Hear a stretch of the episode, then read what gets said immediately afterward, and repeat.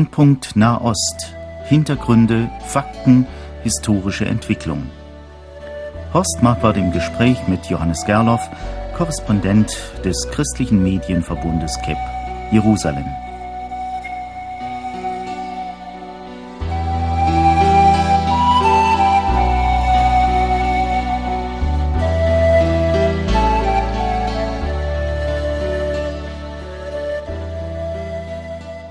Brennpunkt Nahost auch heute wieder mit Johannes Gerloff, den ich am Telefon begrüße. Er ist in Jerusalem. Hallo Johannes Gerloff. Ja, Shalom, Shalom. Wir wollen über einige aktuelle Ereignisse sprechen, über das Treffen der Außenminister in Sharm el-Sheikh und natürlich auch über den Besuch der amerikanischen Außenministerin und über die Regierungsbildung. Wollen wir sehen, wie weit die Zeit reicht. Äh, Johannes Gerloff, dieses Treffen dort in Sharm el-Sheikh in dem also nun viele Regierungsvertreter aus aller Welt zusammenkamen, um das Gaza-Problem zu besprechen, ist ein kurzes Feuerwerk gewesen. Was bleibt denn davon? Also zunächst einmal bleibt davon, dass die Palästinenser äh, weltweit zumindest einmal äh, ungefähr 5 Milliarden Dollar zugesprochen bekommen haben. Sie haben die noch nicht bekommen und es bleibt abzuwarten. Das ist immer der äh, das Problem bei diesen Konferenzen, was dann letztlich auch eingehalten wird, aber es wurde den Palästinensern 5 Milliarden oder 4,4 Milliarden dort in Sharm el-Sheikh konkret äh, zugesprochen. Aber das ist doch viel mehr, als die selber in Rechnung gestellt haben. Allein Sie selbst haben 15 Milliarden in Rechnung gestellt, aber die UNO-Schätzung ist, dass ungefähr ein Schaden von 2 Milliarden im Gazastreifen entstanden ist. Durch die, die Militäraktion gegossenes Blei von Seiten Israels ähm, oder wenn man weiter zurückgeht, eben durch die, dadurch, dass die Palästinenser Israel mit Raketen beschossen haben. Das ist jetzt immer die Frage, wo man dann äh, Ursache und Wirkung ansetzt. Und äh, der israelische Einmarsch oder auch das israelische Bombardement wird zumindest aus israelischer Sicht als eine Reaktion auf acht Jahre Raketenbeschuss gesehen. Nun wurde ja aber auch gesagt, dass äh, die Israelis gefordert haben, dass man doch den Palästinensern nur helfen soll oder den Hamas-Leuten im Gazastreifen nur helfen solle, wenn die auch versprechen, nicht weiter zu schießen.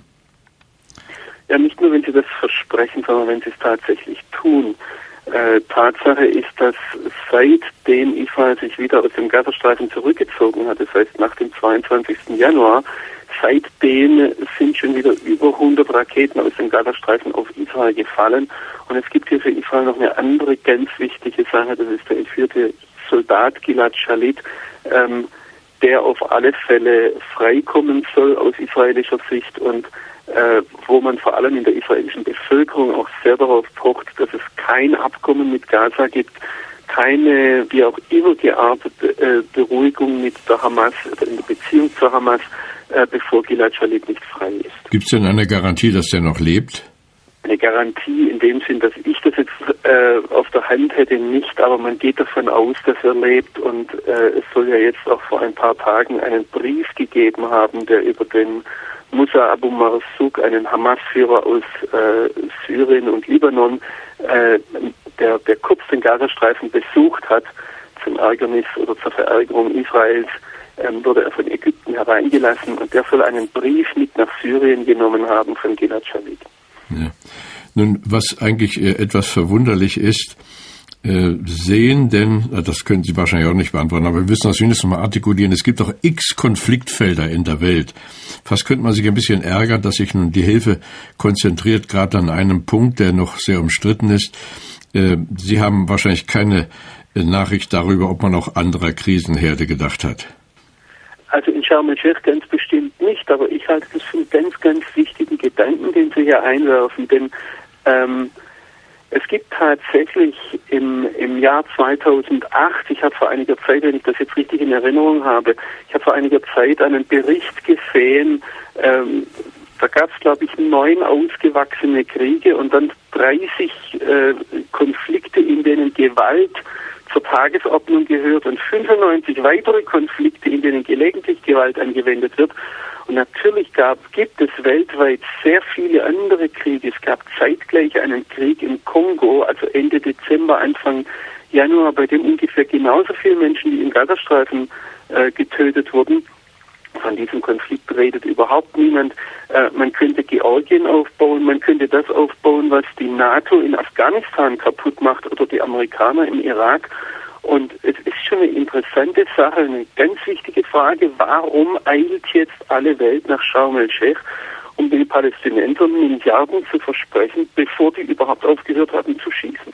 Ja, aber das kriegen wir nicht gelöst wahrscheinlich, aber äh, je länger man da hinschaut auf dieses Fleckchen Erde, hat man ja den Eindruck, das ist nur so etwas wie ein Kern, denn ringsrum mehren sich die Probleme, die ägyptische Regierung muss befürchten, dass die Muslimbruderschaft immer stärker wird. Man sieht, äh, wie der Libanon immer stärker in die Hände der Hisbollah gerät. Rolle Syriens ist fraglich, dann Irak, die sind nun zwar am Aufbau, aber wo sie nachher landen werden politisch, weiß man nicht. Iran, Afghanistan, das ist eigentlich alles, irgendwie hängt das ja sehr zusammen, oder? Also das denke ich, aber das ist jetzt wie gesagt meine Vermutung, meine Spekulation, wenn ich mir das ganze Szenario ansehe, dass man darauf aufmerksam geworden ist, auch in der westlichen Welt, dass der Iran eine ganz, ganz gezielte Politik betreibt. Und zwar, indem er Stellvertreterkriege aufbaut. Das heißt, der Iran selbst, das ist nicht nachweisbar in dem Sinn, dass man jetzt den Iran beschuldigen könnte und sagt, sagen könnte, hier führt ihr aber einen Krieg. Der Iran hat verstanden, spätestens nach dem äh, iranisch-irakischen Krieg, dass er einen Krieg auf konventionelle Art und Weise nicht gewinnen kann. Aber der Iran war sehr, sehr erfolgreich, zum Beispiel im Libanon, indem er eine Verbreitung aufgebaut hat, die Hisbollah, die sehr gut ausgerüstet hat, ausgebildet hat auch. Und heute ist es de facto so, dass der Libanon ganz in den Händen der Hisbollah ist. Die Hisbollah macht es klug genug, dass sie sich selbst nicht in die Regierung setzt. Dadurch wissen wir nicht so recht, wen soll man dort boykottieren. Wir haben Gemäßigte, mit denen wir reden können als Westen, und das ist uns ja immer ganz wichtig. Aber im Libanon läuft nichts mehr ohne die Hisbollah. Dann wäre es ja beinahe besser gewesen, Syrien wäre drin geblieben. Vielleicht wäre das besser gewesen, ganz richtig. Dasselbe gilt jetzt auch, und das zählt genau dasselbe Gedanke, dasselbe gilt im Blick auf den Irak. Die Amerikaner haben durch ihren Einmarsch im Irak und durch die Zerschlagung der Armee von Saddam Hussein den Irak im Prinzip dem Iran auf dem Silbertablett geliefert. Und wenn man heute in Basra, im Süden vom Irak, sagt mir vor einiger Zeit ein Experte, wenn man dort etwas bauen möchte, muss man die Baugenehmigung nicht in Bagdad stellen, sondern in Teheran. Wie das? Und die Iraner haben auch einen sehr starken Einfluss auf Nordirak und dasselbe machen sie eben jetzt auch im Blick auf die Palästinenser. Und mein Verdacht ist, dass das, dass die, dass die westlichen Politiker anfangen, das zu begreifen. Die Araber haben es begriffen. Die Araber wissen, dass hier ein ganz großer Konflikt ansteht zwischen der arabischen Welt und dem Iran. Und jetzt kommt für das, das Interessante, was wir ja auch immer wieder angesprochen haben, die atomare Bedrohung aus dem Iran. Mein Verdacht ist, dass der Iran das benutzt, um hier abzulenken von dem eigentlichen Kriegsschauplatz, der eben über diese Stellvertreter, die der Iran sich weltweit auch zum Beispiel in Afghanistan oder auch in Pakistan aufbaut, um eben seinen Führungsanspruch im Nahen und Mittleren Osten ähm, auszubauen. Ja, es wäre eigentlich höchste Zeit, dass der Westen in einem noch viel stärkeren Maße seine Sympathie für Israel ausspricht, aber unerklärlicherweise auch in unseren Medien ist ja immer unterschwellig eine gewisse Israel-Schelte. Man wundert sich, dass die Israelis das ertragen. Merkt man das in Israel? Nimmt die Presse darauf Bezug oder die Öffentlichkeit? Ja, natürlich wird es hier wahrgenommen, aber ich denke, dass die Leute hier in Israel sich auch sehr darüber im Klaren sind, dass es hier, also es gibt einen Unterschied zwischen dem, was die Bevölkerung in Europa denkt und die Presse ist sehr oft ein Ausdruck dessen, was die Bevölkerung denkt, weil sie eben von der Bevölkerung dann auch gelesen werden will. Eine andere Sache ist, was die Politiker denken. Und ähm, ich denke, eine ganze Reihe von Besuchen, die wir hier in letzter Zeit hatten, auch direkt äh, schon gegen Ende des, äh, des Gaza-Feldzuges von Israel, da war, sind ja hier die ganzen äh, Staatsoberhäupter aus Europa, von Sarkozy bis Frau Merkel hier angetanzt und haben, äh, haben das war irgendwie spürbar, dass sie eine ganz große Sympathie für Israel haben. Wir dürfen aber eines nicht, verge nicht vergessen. Äh, Europa hat nur eine Möglichkeit, wenn es vermitteln kann, wenn es mit beiden Seiten reden kann. Wenn Europa zu stark zeigt, dass es auf der Seite Israels steht, dann wird es als Verhandlungspartner oder als, ähm, als äh, Mittler nicht mehr ernst genommen. Ich hatte das, diesen Eindruck schon im Blick auf Frau Merkel, weil sie ja im letzten Jahr hier sehr klare Worte in Richtung zum Beispiel Palästinenser gesagt hat. Und wenn ich jetzt heute in den Palästinensergebieten unterwegs bin, dann sagen die Leute mir das ins Gesicht, dass die Frau Merkel ja eigentlich nur ein Vertreter Israels ist, dass sie gar keine Möglichkeit hat zu vermitteln. Und da müssen unsere Politiker sehr viel Weisheit an den Tag legen, inwieweit sie ihre Meinung sagen oder inwieweit sie sich diplomatisch verhalten, um dann eventuell mehr bewirken zu können. Ja. Das sind ja auch ganz interessante Perspektiven. Äh, apropos Besucher, Sie sprachen eben von Besuchern. Jetzt ist zwar kein Staatsoberhaupt in Israel gewesen, aber die amerikanische Außenministerin Hillary Clinton hat Jerusalem besucht und auch Ramallah. Trügt der Eindruck, wenn ich sage, dass man oder dass ich eigentlich den Eindruck habe, dass Frau Clinton in Jerusalem nun sagt, was Israel hören möchte und dass sie in Ramallah sagt, was die Palästinenser hören wollen, ist ja auch eine sehr schwierige Geschichte. Sie, was aber deutlich wird aus dem, was man hört, ist, dass sie die Zwei-Staaten-Theorie bevorzugt. Was ist denn da die Meinung in Israel zur Stunde? Also ich denke, dass man zunächst einmal ganz klar sehen muss, dass Hillary Clinton äh, aus israelischer Sicht als eine ganz treue Freundin Israels gesehen wird. Und sie hat ja auch sehr klare Worte für Israel gesagt. Ähm, mein Verdacht ist, ich habe jetzt mit niemandem direkt aus der äh, äh Obama-Administration gesprochen, aber mein Verdacht ist, dass die amerikanische, die neue amerikanische Regierung versucht, sich so zu platzieren, dass sie tatsächlich Vermittlerrolle aufnehmen kann. Das heißt auch für eine Frau Clinton, die, äh, die im Verdacht steht, Israels Freundin zu sein, dass die jetzt natürlich auf der arabischen Seite zuerst einmal um Vertrauen werben muss, das ist vollkommen klar. Ähm, solange Israel, und im Moment hat Israel noch keine äh, Regierung, ähm, die, die soll jetzt gerade erst gebildet werden. Ähm, solange konnte Frau Clinton auch nicht jetzt hier wirklich etwas äh, Faktisches machen. Sie konnte ihre Fühler ausstrecken, sie konnte sagen, ich bin hier, wir haben ein großes Interesse daran, dass sich im Nahen Osten etwas tut und das hat sie getan, aber niemand hat erwartet, dass jetzt bei ihrem Besuch irgendwas Handfestes herauskommt. Wenn sie die Zwei-Staaten-Lösung so vorantreibt, dann vertritt sie da eigentlich das Interesse Israels. Ähm, das ist jetzt nicht die Frage, wie man, ob man da von zwei Staaten spricht oder ob die Palästinenser eine Autonomie bekommen. Wenn ich die Israelis mir ansehe und mit ihnen rede, dann sind eigentlich die allermeisten dafür, die Palästinenser loszuwerden. Und um sie loszuwerden, muss man sie irgendwo hin tun. Und dazu braucht man irgendein Gebilde, dazu braucht man irgendein Land. Und ob man das jetzt letztendlich Staat nennt oder Autonomie, ähm, da, da wird hier zwar drüber gestritten, aber ich denke, das ist zweitrangig, denn auch die Leute, die sagen, das soll ein Staat werden, werden diesem Palästinenserstaat nie Gleichberechtigung neben Israel zugestehen. Zum Beispiel nie eine freie Außenpolitik, sodass wir plötzlich iranische Militärberater in Ramallah sehen würden. Oder nie eine freie Militärpolitik, sodass die, der, der Staat, ein Staat Palästina plötzlich eine Luftwaffe oder eine, eine Marine haben würde. Also da wird es immer Einschränkungen geben, die, die, die Israel auch ganz nachdrücklich fordern wird. Soweit ich das bisher sehe, sind alle Leute, die einen Staat für die Palästinenser fordern, äh, dafür, dass dieser Staat demilitarisiert ist, das heißt gar keine Armee haben darf. Ja. Man für sich, wenn man dieser Idee des, der zwei Staaten noch ein bisschen nachsinnt und sich überlegt, dass ja, man hört das immer wieder, die Palästinenser in dem Autonomiegebiet mit zu den bestausgebildetsten Kräften unter den Arabern zählen und dann Israel dazu, wenn die sich wirklich zusammentäten, könnte ja eine blühende Zone werden, wichtig für den ganzen Nahen Osten und vielleicht auch darüber hinaus. Also da gibt es keine Begrenzung für die Träume. Und ich mag da auch manchmal darüber träumen, vor allem auch wenn ich sehe, dass Palästinenser und Israelis vor Ort eigentlich ganz gut miteinander auskommen und und im, im Praktischen hervorragend kooperieren. Wir haben das ja auch immer wieder in dieser Sendung angesprochen.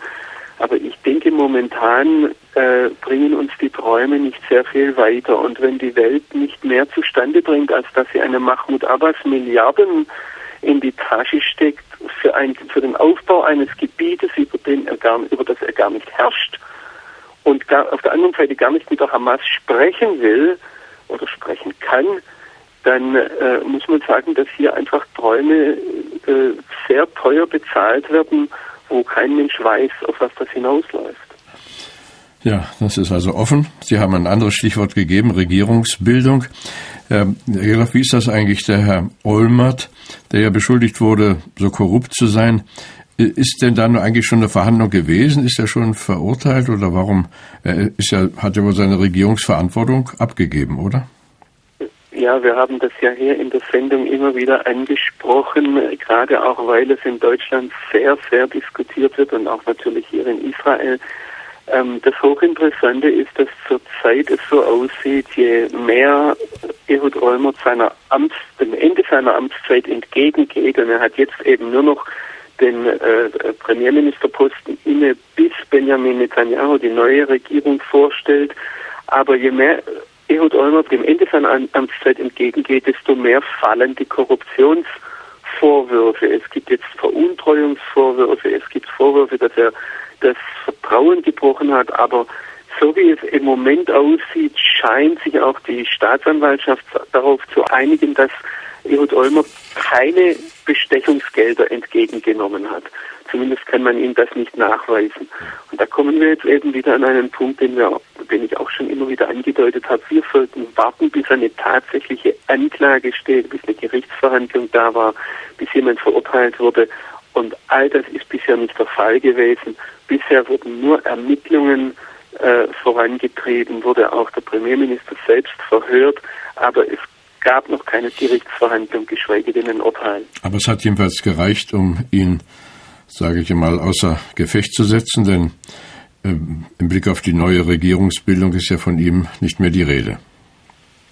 Natürlich ist es so, dass in einer Demokratie solche Vorwürfe einen sehr, sehr äh, nachhaltigen Einfluss auf die öffentliche Meinung haben. Und natürlich ist es so, dass sich das dann auch auswirkt auf die Regierung, auch inwieweit sie ihre äh, Geschäfte fortsetzen kann.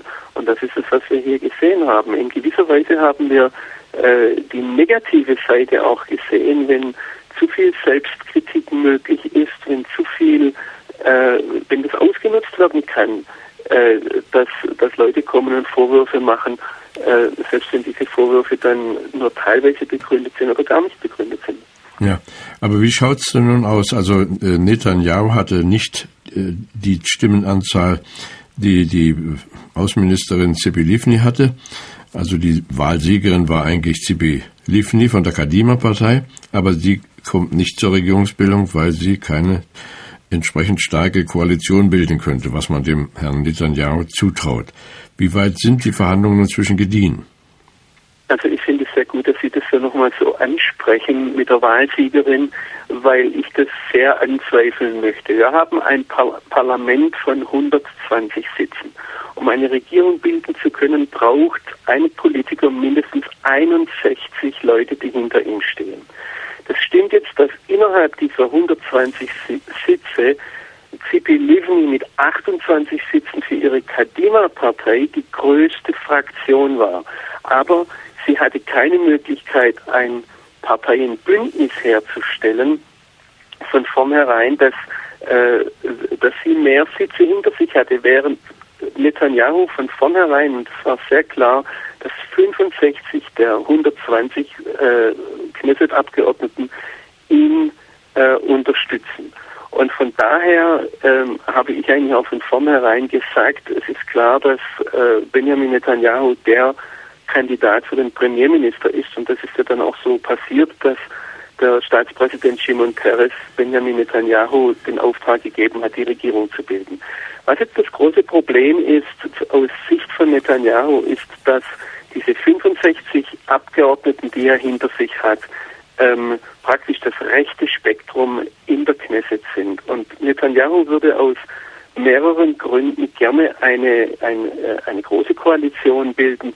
Der eine Grund ist natürlich, dass das im Ausland sehr viel besser aussähe und es werden in den nächsten Jahren sehr schwierige Entscheidungen anstehen. Palästinenser, Iran, auch wirtschaftlich werden schwierige Entscheidungen anstehen.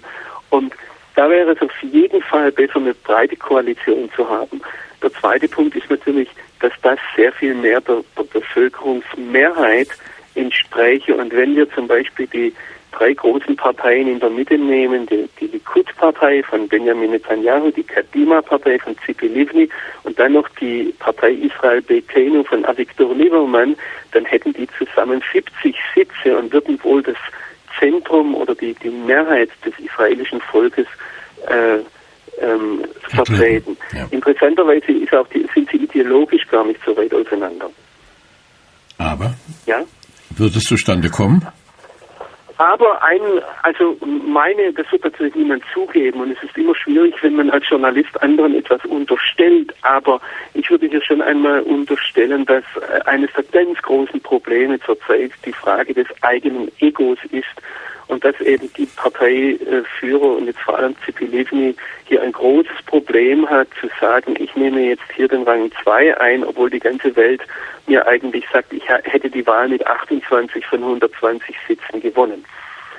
Und äh, da, da wird ein großes Problem sein, auch hat sich Zipilivni in dem, was sie gegenüber dem Likud gesagt hat, äh, weit in einen Baum hinauf verstiegen, von dem sie jetzt heruntersteigen muss. Und da muss man warten, ob sie dazu in der Lage ist. Äh, äh, es sind ja sogar Verhandlungen da gewesen oder sind Verhandlungen im Gange, dass Benjamin Netanyahu mit der Arbeitspartei spricht, mit Ehud Barak, die eigentlich der große Wahlverlierer ist.